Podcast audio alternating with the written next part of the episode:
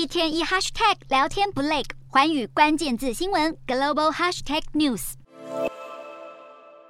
美国联准会今天展开为期两天货币政策会议，投资人在等待会议结果同时，预计联准会将再度大幅升息。美股今天收低，美股四大指数全数收跌，道琼指数大跌三百一十三点四五点，收三万零七百零六点二三点；纳斯达克下挫一百零九点九七点，收一万一千四百二十五点零五点；标普百下跌四十三点九六点，收三千八百五十五点九三点；费半指数下挫三十八点四五点，收两千五百三十。十九点五零点。欧洲股市方面，瑞典中央银行为了对抗飙到数十年最高点的通膨率，宣布大幅调升利率四码，提高美国联准会和英国央行英格兰银行本周也将再次升息的预期。欧洲股市今天收低，欧洲三大股市全数收黑。英国股市下跌四十四点零二点，收七千一百九十二点六六点。德国股市大跌一百三十二点四一点，收一万两千六百七十点八三点。法国股市下挫八十二点一。一二点收五千九百七十九点四七点